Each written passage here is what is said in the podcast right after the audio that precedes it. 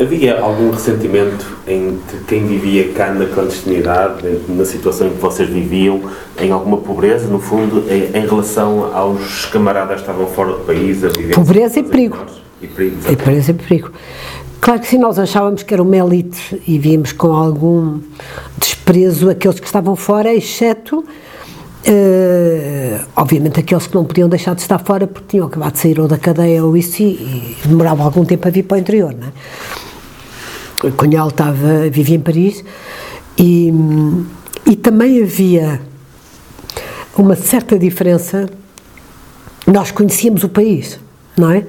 Há dois momentos posteriores que se vê bem, por exemplo, que Cunhal está em Paris e não nos acompanha.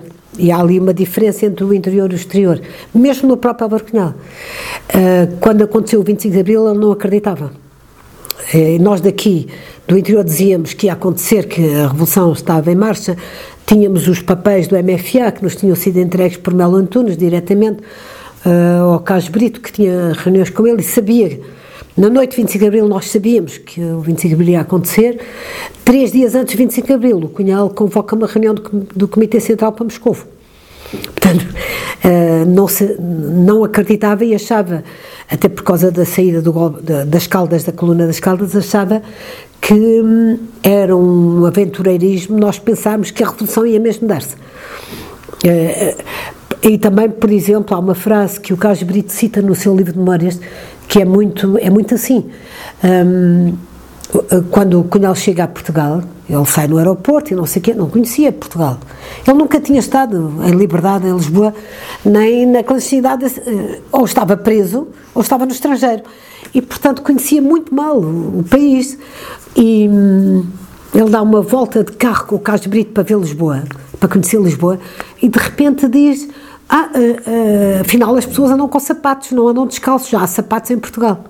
Portanto, a memória dele era o 25 de Abril, era o, o Portugal de há 40 anos atrás, 50 anos atrás. Havia aqui uma evidente diferença entre quem estava na clandestinidade e quem vinha, quem estava fora.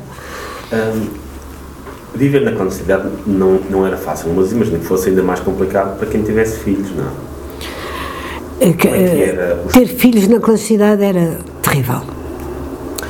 E hum, eu nunca quis ter filhos na clandestinidade, eh, nem pensar, e sofri muito depois a tratar dos filhos dos outros, dos outros casais clandestinos. Ah, era duríssimo e depois, quando os filhos tinham idade de entrar para a escola, mas normalmente quando já tinham capacidade de falar muito, aos 4, 5 anos, eram retirados dos pais com quem viviam sempre e tinham dois caminhos possíveis: ou iam viver com a família, que nunca tinham visto, os avós que nunca tinham visto na vida, ou, e portanto iam para uma casa onde ficavam sem os pais com quem tinham vivido todos os dias, ou iam viver para uma casa uh, na União Soviética, onde havia uma, uma instituição, uma espécie de colégio interno, dos filhos dos. Uh, militantes e funcionários uh, comunistas, onde, onde, estava, por exemplo, a filha de Álvaro Cunhal. Mas de outros. Uma coisa era certa, em casa não podiam continuar, podiam ir para a escola, não, não podia acontecer. E se fossem para uma escola normal, ao lado de uma casa clandestina, era muito perigoso porque iriam dizer aos amigos que, que o pai se chamava Manel, mas já se tinha chamado Joaquim, como é óbvio, qualquer criança faz isso. Portanto, uh, era terrível. Uh, não havia quem, quem tentasse ensinar os filhos em casa ou manter os filhos mais tempo ensinando-nos Era impossível, porque depois criava um grande isolamento. Eu lembro-me, por exemplo, a certa altura, um funcionário que depois veio a ser preso, foi o último a ser preso antes de 25 de abril, o João Rezende, ele tinha um filho e, e depois teve outro. E quando a mulher foi ter o outro filho, trouxeram-me o bebê, uh, pequenino, não, não era bebê, mas era, tinha um, dois anos, ou dois, três anos, para eu ficar com ele enquanto a mãe estava na maternidade, a ter a criança. E hum, eu fiquei com ela e fez-me imensa impressão, porque ele ia para a janela e falava com as crianças da rua e brincava com as crianças da rua como se estivesse na rua com eles.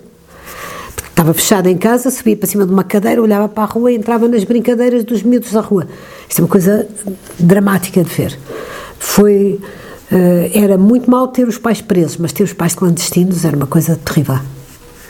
Porque é que não, não permitiam aos pais manter os filhos, para além dessa questão de, de poderem comunicar com os outros da escola, não havia outro mecanismo qualquer para garantir que os pais pudessem ficar com os filhos, não havia outra possibilidade?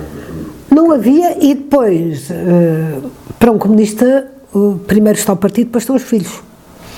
O comunista vive com o partido e para o partido, e os filhos não. Eh, se estão na. Eh, sempre foi assim, por exemplo, na União Soviética ou na China comunista, em qualquer país comunista. As crianças não são, não pertencem ao pai, pertencem ao Estado. E são educadas pelo Estado. No, em escolas de pioneiros eh, na, na, na União Soviética, por exemplo, as crianças passam férias, passavam durante anos, durante todo o tempo que o, que o Partido Comunista da União Soviética existiu, passavam férias nos centros prisioneiros, e não, nos, perdão, nos centros de pioneiros, e não na, com a família. Essa ideia de férias com a família é uma ideia burguesa.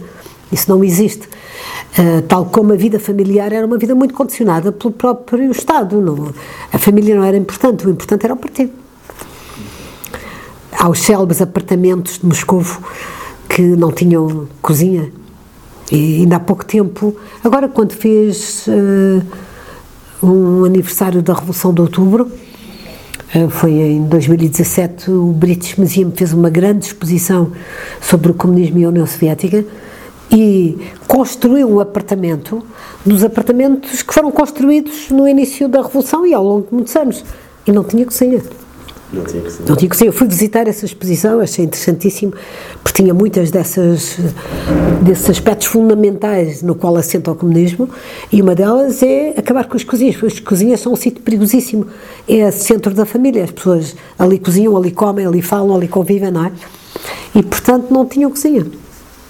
Qual era, naquele período de clandestinidade, qual eram, assim, os pontos altos? Qual eram os pontos altos, aqueles momentos porque aspiravam dia após dia, uh, o que vos fazia Uh, resistir e aguentar, não sei. Uh, portanto, primeiro aquilo que já falei, a sensação de que ia acabar. E depois, cada dia era uma pequena vitória. Uh, em cada dia enganávamos a PID com uma questão qualquer. Mas aquilo que nos dava mesmo prazer era qualquer luta que o nosso setor travasse e termos resultados para apresentar sem serem inventados, não é? E no setor estudantil nós não precisávamos de, de inventar, era, estavam ali uma greve do, numa faculdade, uma, greve aos exames noutra, uh, sabermos que um estudante que tinha ido, havia uma altura, uh, eu já disse que, que os comunistas não desertavam, exceto se estivessem na frente da batalha e fizessem uma decisão coletiva. Aí era uma grande vitória, comemorávamos certamente. Alguém que estivesse preso e saísse, finalmente acabava a pena e saía. Tudo isso nos trazia alegrias diárias. Mas não eram muitas as alegrias. Ah, quando começou a fazer o trabalho ah, de que trabalho que era exatamente? Para além do jornal? Não, depois eh, o trabalho de organização era o trabalho direto de controle do setor. Eu até aí tinha estado na, no Porto e no Porto tomava conta da casa de partido fazia trabalhos dentro de casa, não é? Papéis, não sei o quê, imprimir, bater à máquina e aí passava os meus dias. Disciplinadamente nós aprendíamos a dividir o dia, não é? Dividir levantar à hora certa, deitar à hora certa, portanto, isso era fundamental. Um, depois, eh, um dia, o meu controleiro, que nessa altura já era o Cas Brito, disse-me: uh, Vamos enviar-te para o trabalho de organização em Lisboa. Tinha sido preso um funcionário do, que controlava o setor estudantil de Lisboa e eu vinha substituí-lo porque eu, eu tinha sido preso, controlava o setor intelectual. Quem controlava o setor estudantil ia passar para o setor intelectual. E eu passava para o setor estudantil. Bom, foi uma imensa alegria na minha vida. Ia-me ver livre daquilo, estar todo dia fechado em casa, ia ter, meter a mão na massa, digamos assim, contactar diretamente os estudantes. O setor estudantil de Lisboa tinha sido, tinha havido grandes prisões e, portanto, estava desfeito. E a minha missão era repô-lo de pé. Escolheram uma mulher porque exatamente surpreender a Pete, como não havia muitas. O facto de eu ser mulher podia permitir despistar a PID e ter algum tempo para reorganizar. A média que durava um controleiro do setor do estudantil de Lisboa, funcionário, era um ano. Ao fim do ano era preso. Um ano. Porque a PID seguia aos estudantes até chegar a nós, não é? E aí pensámos, talvez uma mulher disfarça a coisa. Uh, e eu uh, vim para Lisboa, na altura já com outro pseudónimo, a Teresa, com outro bilhete de identidade, eu tinha um bilhete de identidade falso, não é? Eram perfeitos os nossos bilhetes de identidade falsos. Uh, permitiu, inclusive, reconhecer assinaturas para alugar uma casa, eram primorosos, um, feitos por um, um setor especializado do PCP que falsificava passaportes e bilhetes de identidade. Uh, e já agora eu aproveito para contar uma história, uma à parte, que há uns anos eu tinha um Mini, uh, que, já na vida legal, em Lisboa, já pós 25 de Abril, muito pós 25 de Abril, já nem era militante do PCP, tinha escrito Foi Assim, e um, roubaram-me o carro. E eu depois fui à PSP para um, deixar os dados, para fazer queixa da, e entro numa sala onde estava uma série de agentes sentados a uma secretária, cada um a tomar nota de uma coisa, e o agente que me interroga pergunta-me. Uh, o seu bilhete de identidade, por favor. Eu dou-lhe o bilhete de identidade e diz ele, mas este é falso ou é verdadeiro? Nessa altura, todos os PSPs que estavam na sala levantam a cara e com ar de interrogação, que é isto? Então perguntam isso. E eu disse, não, este é verdadeiro, agora já não sei falsificar. Com a maior surpresa do... do... E ele disse, ah, que eu acabei de ler o seu livro, foi assim, percebi que lá, que falsificava documentos. O meu bilhete de identidade teve sempre um nome, aquele com o qual eu me, me, fazia coisas oficiais, que era Helena Sai Costa, porque era um nome que eu fixava, era o nome de uma pianista do Porto, que ainda é viva, tem 100 anos, e que eu admirava muito, e portanto hum, eu não me iria enganar se de repente alguém me perguntasse, mostre o seu bilhete de idade, qual é o seu nome, não é?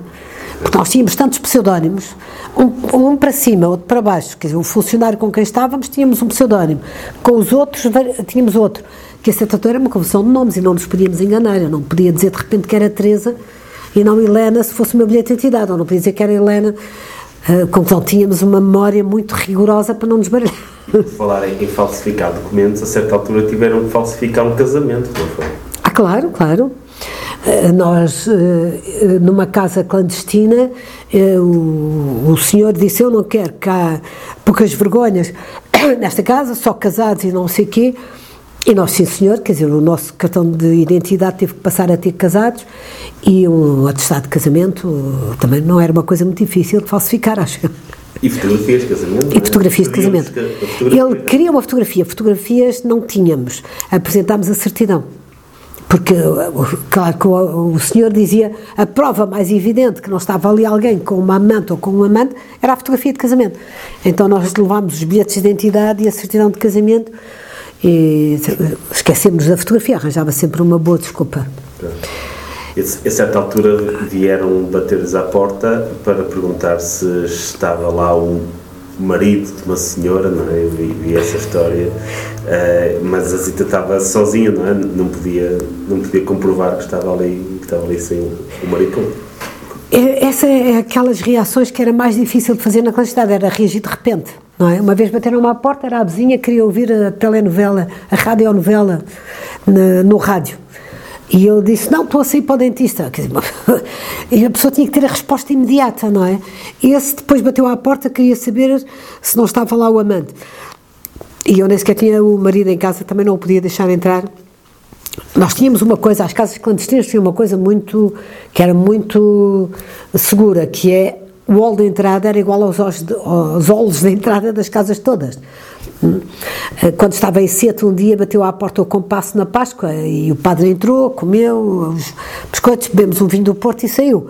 Porque as, o hall de entrada era rigorosamente igual, estava decorado como as casas todas, para não haver nenhuma suspeita nem no homem que vinha da água ou da luz, nem alguém que nos batesse à porta. Portanto, isso era seguido rigoroso. Não podíamos mostrar-nos todos atrapalhados e todos cheios de medo. Isso era treinado. Nós treinávamos para que isso acontecesse, para que não houvesse nenhuma hum, reação, porque isso tinha levado muita gente à cadeia. Quer dizer, eram já 50 anos para trás de história de casas clandestinas, não é? Aprender com os erros do. do... Não, eu conto a certa altura que um filho de um funcionário chegou à janela e disse: Vai ali um tio.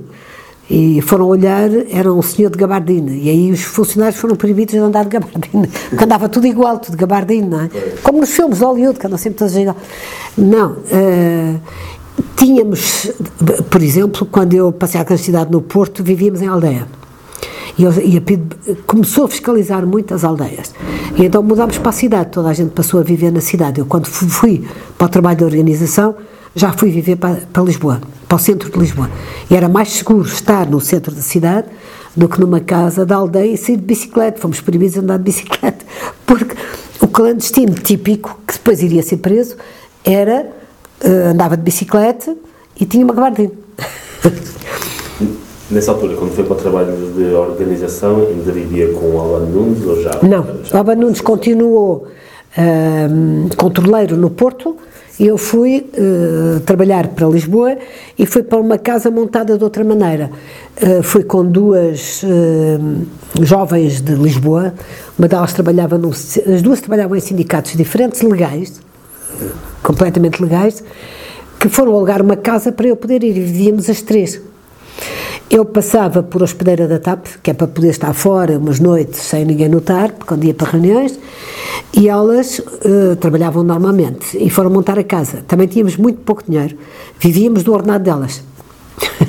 elas as duas não ganhavam muito, não é? E lembro-me de uma grande discussão se o que é que comprávamos primeiro, se uma, um esquentador para ter água quente para tomar banho ou se uma aparelhagem para ouvir música. Claro que optámos pela aparelhagem para ouvir música. Portanto, isto tinha que ir a pouco e pouco, fogão já tinha. Um, mas aí a vida era, era. Isto era na Travessa do Gestal em Lisboa, ali perto do Hospital Ligas Muniz. E elas eram legais e eu clandestina, não sabiam quem eu era. Em que ano é que foi para trabalhar em aviação? Quatro anos antes de 25 de Abril. 1970. Portanto, eu estive dois anos em Lisboa, sim, 70. Já foi mesmo em cima da, da Revolução. Sim, já com Marcelo Caetano, uh, direitinho, tudo. tudo. E. Sentia-se menos pressão nessa altura do regime em relação ao, ao Partido Comunista ou ainda era o mesmo que havia cinco anos antes? Com Marcelo Caetano isso foi uma grande discussão, porque uh, existe a primavera marcelista ou o regime continua igual apesar de não ter já o Salazar. Uh, e aí houve uma grande parte da oposição, e nessa altura já a oposição era bastante plural, porque já o Partido Socialista tinha sido uh, refeito, o, os partidos maoístas, esquerdistas, uh, a que nós chamávamos oficialmente os radicalistas pequeno-burgueses de fachada socialista. que é o título de um livro de Álvaro Cunhal. E aí metíamos todos os estudantes da MRPP, PCPML, PCP de ML, etc., todos, trotskistas, eh, radicalistas pequeno-burgueses, fachada socialista. E, portanto, aí já havia um leque grande. E hum, houve uma intensa luta na oposição entre aqueles que acreditavam que o regime estava a abrir com Marcelo Caetano e, por exemplo, o PCP que disse não, isto é rigorosamente igual. E, por exemplo, nós dizíamos na altura, uh, enquanto não acabar a guerra colonial, o regime é o mesmo, enquanto não libertarem os presos políticos, o regime é o mesmo ponto. São dois pontos fundamentais. Não venham cá falar em liberalização, nem que as eleições agora são mais livres, porque não há eleições livres e não há hum, liberdade em Portugal, continua a mesma ditadura, enquanto não, não acabar a guerra colonial e não libertarem totalmente os presos políticos. Que opinião é que tinham sobre a aula liberal do regime?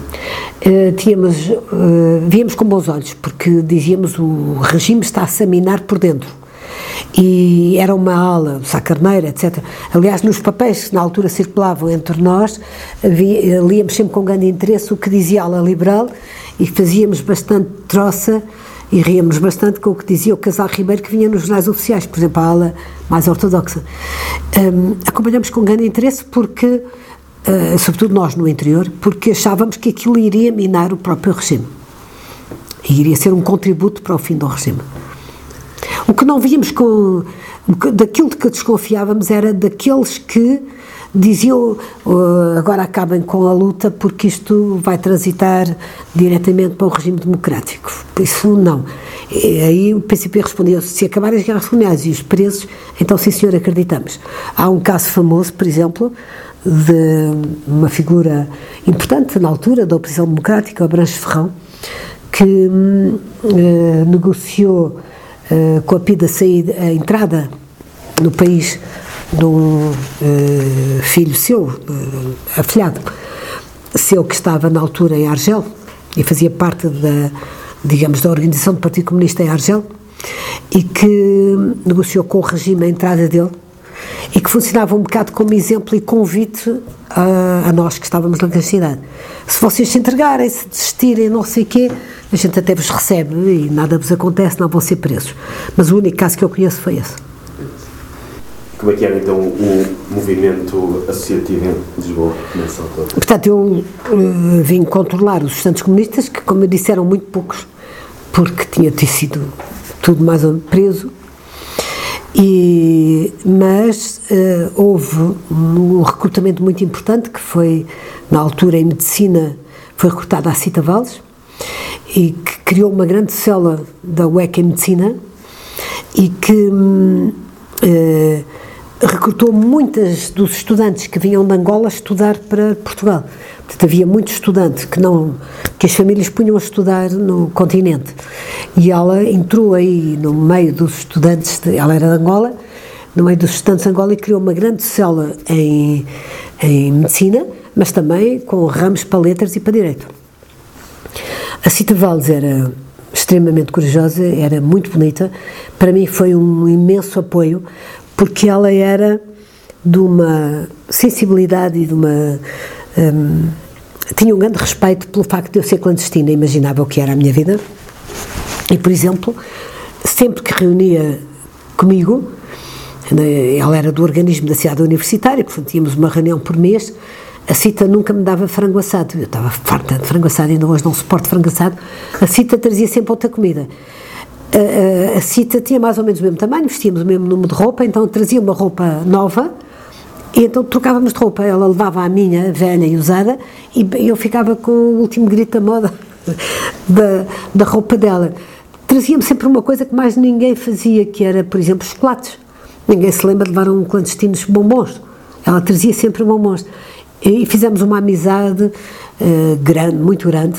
Ela era de uma família da alta burguesia angolana e tinha um carro, um Mini, uh, e tinha um carro de um namorado que era descapotável e é famosa porque subia para o tejadilho do carro e discursava e levava multidões atrás um, eh, e era uh, fantástica. Na altura, ela era um bocadinho aventureira e, e eu tinha um grande, fazia um grande esforço para a disciplinar e para dizer há coisas que tu não podes fazer, tens que mandar fazer. Por exemplo, houve uma altura que os estudantes da UEC uh, descobrimos uma coisa genial para lançar papéis, que foi pôr uma, uma linha de, cana, de, de pesca de nylon, daquele fio de nylon, ligado a um isqueiro, a uma coisa de isqueiro, à mecha do isqueiro de marinheiros e pegar fogo à mecha de isqueiro, que demora um tempo a chegar lá, mas não apaga, e depois aquilo uh, rebentar com o fio de nylon e os papéis voarem. A primeira que fizemos foi a Cita, que organizou no elevador de Santa Justa, em plena luz do dia, de repente saltam papéis uh, apelaram primeiro de maio, ou dia da mulher, uma coisa qualquer, e voaram sobre a baixa, porque eram muito levezinhos e não sei o quê, e a Pito ficou desesperada atrás disso. Cita entusiasmou-se e eu disse, Cita, agora ensinaste outros. Não fazes tu, tem que ser outros a fazer, porque senão ainda vais presa e tu estás em contato direto comigo, que sou clandestina e é perigoso.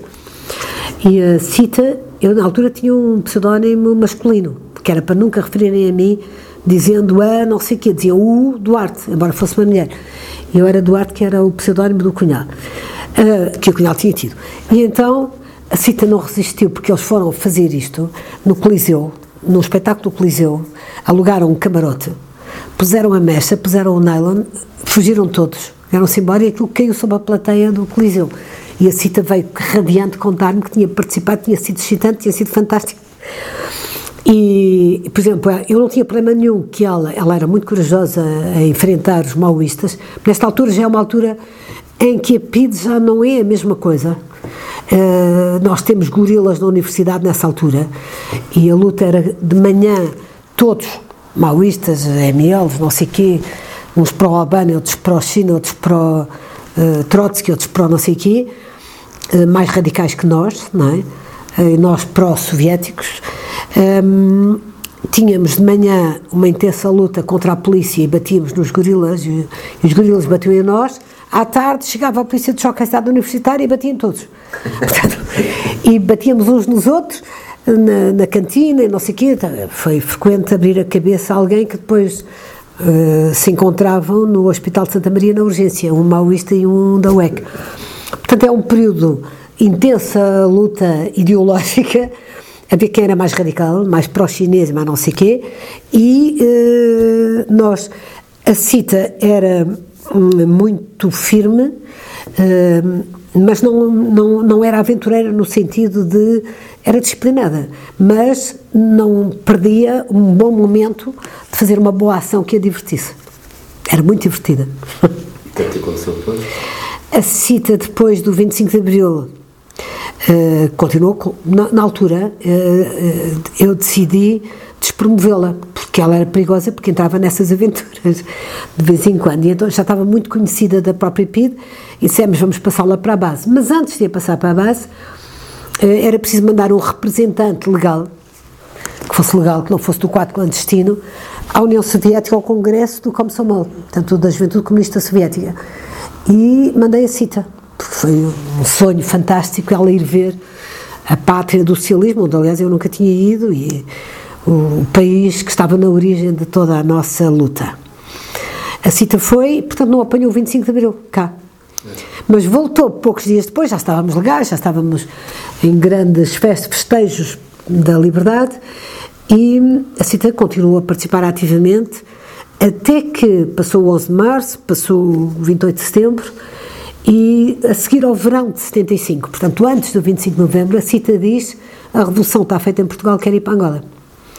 Angola é a minha terra e Angola precisa de mim. A Angola ainda estava em grandes lutas entre os várias correntes que se debatiam.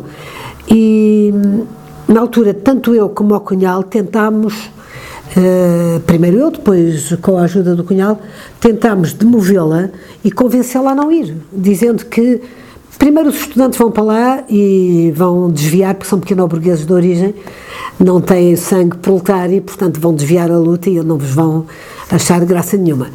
E depois eh, eles estão a fazer a sua própria luta. E se vais para lá, o PCP vai cortar uh, relações contigo, porque na altura era uma ordem rigorosa do Movimento Comunista Internacional, quem mandava no seu país era o respectivo Partido Comunista. Nós não mandávamos no, no Partido Comunista Francês, mas os, os, militantes que estavam em França, do PCP, por exemplo, antes do 25 de Abril, ou eram militantes do PCP ou eram do PCF, não podiam ser dos dois. E, portanto, quando se estava em França, continuava-se PCP, era PCP. Não se podia passar para o Partido Comunista Francês e ser do PCP. E, igualmente, logo que foi feita a independência, eh, logo que acabou a, que acabaram as guerras, eh, no MPLA, na Frelimo e, na, e no PAIGC, quem mandava eram eles. Nem nunca os russos deixariam o PCP mandar na A única coisa que o PCP fez, e fez, uh, e, e, e, o movimento comunista internacional, particularmente os soviéticos, ficaram muito agradecidos ao Cunhal por isso, foi influenciar para que quem fique no poder nesses países sejam os pró-soviéticos. Havia vários movimentos de libertação, pró-chineses, pró-americanos, não é? Os pró-soviéticos, e conseguiu. Mas eh, desde que a CITA fosse para lá, não mais teria contactos com o PCP, iria obedecer ao MPLA. Ela foi, casou com um dirigente do MPLA, um, eh, o Zé Vanduna, irmão da nossa atual Ministra da Justiça, e depois entrou naquilo que se chama o golpe Nito Alves, o Zé Vanduna e ela, e o Agostinho Neto assinou pessoalmente uh, a ordem de fuzilamento da City do, do seu marido. Deixou uma criança de dois anos e estava grávida. Foi terrível para a UEC e para nós e para mim, porque eu tinha uma grande ligação à City, uh, gostava muito dela e aquele fuzilamento foi uma coisa uh, horrível para alguém que tinha ido de coração aberto e da alma inteira para, para Angola, uh, que era aquilo que ela dizia, o seu país. Que era que eles tinham quando, quando foram fuzilados? 25 anos e uh, foi fuzilada a Cita e o irmão dela. O outro irmão conseguiu fugir, mas para os pais da Cita foi terrível, viram dois filhos fuzilados.